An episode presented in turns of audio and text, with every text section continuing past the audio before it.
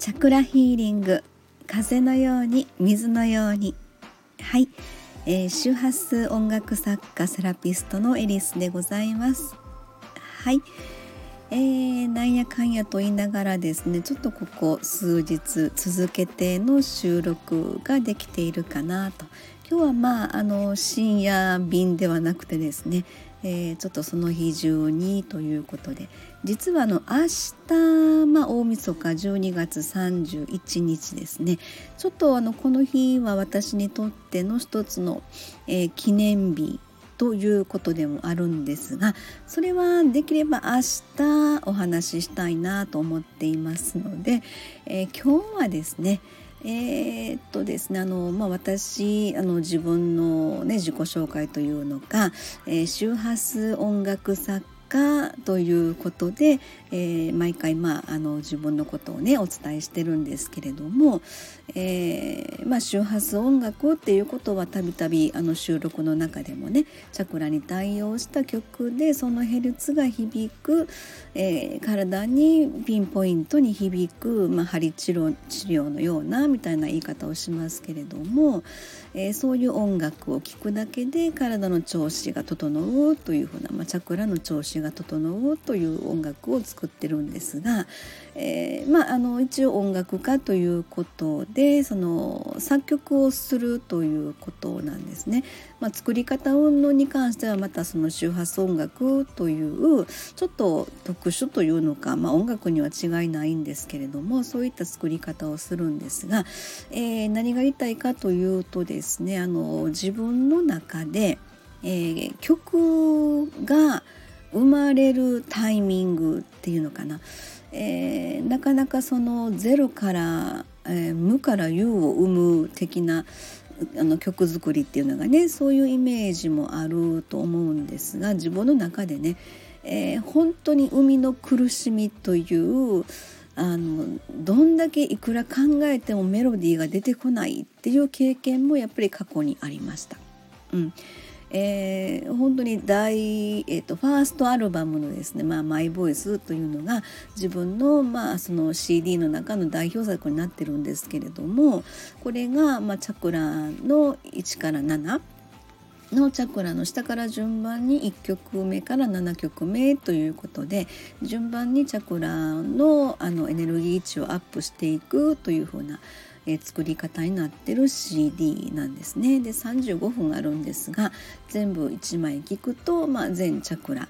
のあその、まあ、エネルギーというのかが整いますよというふうなご案内するんですがこれの一番最後の7曲目というのがですね、まあ、第7チャクラに対応する曲なんですけれどもその時の自分っていうのが、まあ、第7チャクラっていう意味はですねある意味その神様との一体感みたいなね ちょっと変なこと言いますよ。あのそういう宇宙と接触する宇宙とつながる自分っていうのがそういうあの人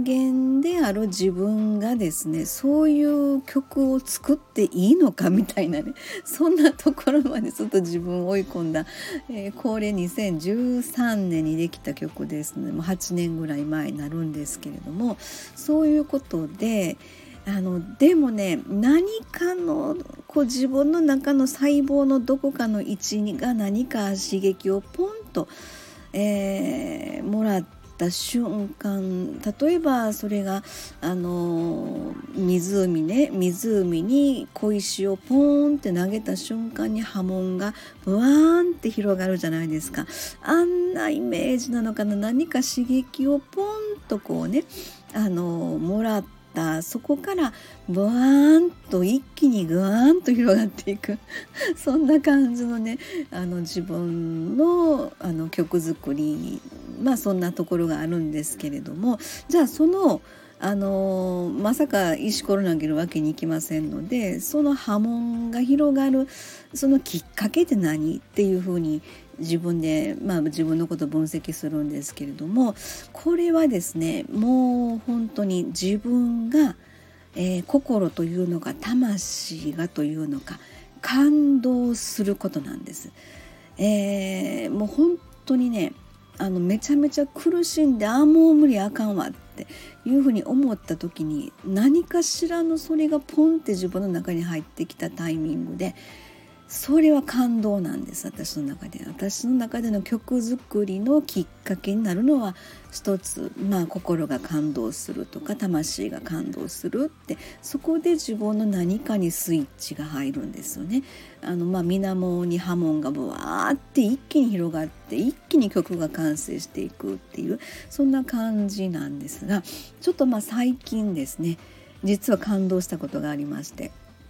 えーまあ、その方もあのピアノを弾いてねご自身で歌を歌われる方なんですけれどもあの、まあ、それぞれ皆様のその歌を歌うスタイルとかねピアノを弾く弾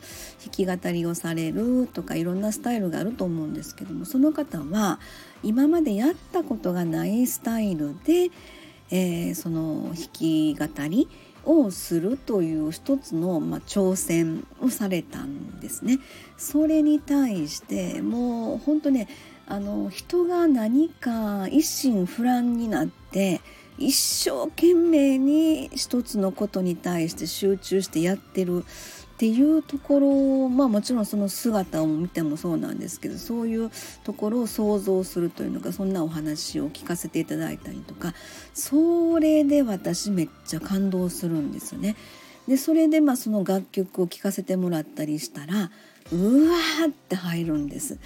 もう一気に全細胞があのスイッチ入れまくられたみたいな 感じになってですね。それで涙が出てくるぐらいまでの感動をちょっと最近ありましてね。まあその方があの歌を歌われてと。でそのまあ歌っていうのもすごく感動する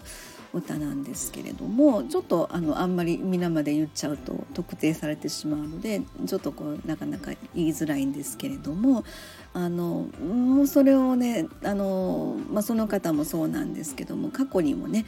えー、何か一生懸命にやってる姿を見ると本当そのエネルギーというのか感化されるというのかそこで自分の中のその自分の中のそういった何、えー、て言うんですかねあのアーティスト性というのか何かものづくりをする時のそういったスイッチってあるんですよね。それが一気にババババってこう入っていくみたいな そんな感じがありますね。全く全然違う話になるかもしれないんですけどね。今ちょっと話しながらパンって入ってきたんですけどあのまあ私子供がね小学校の時にですねえー、小学校の合唱コンクールってあるんですね。小学校中学校もそうですけどその時にですねちっちゃい子がみんなで一生懸命に大きな口開けて歌ってるあの姿。あれは涙ちょちょぎれましたね。それも我が子がですねめっちゃ大きい口開けてもう本当にこう直立不動のような感じでこうね、まあ、先生が指揮をされてるんですけどもあれは小学校の何年生だったかなそんなんで、えー、その先生の振ってる指揮棒に合わせてもう一生懸命大きな口を開けて歌ってるっていうあの子供が一生懸命何かをやってる姿。あ人がやっぱり、まあ、大人であろうと子供であろうとですね、まあ、まして子供は特にその感動するんですけどね、まあ、あの大人であってもそれに対してすごくその何か一生懸命やってる姿っていうのに私ちょっとあのめっちゃスイッチが入りまして。はい、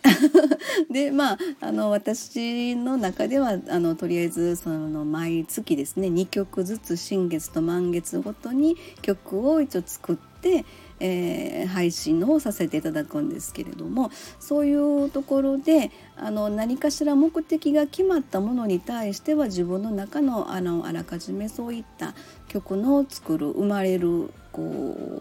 う方法っていうのかなそういうのも、まあ、あの特にはあるんですけどもねそれにプラス感動が入ることで一気に自分の中のその、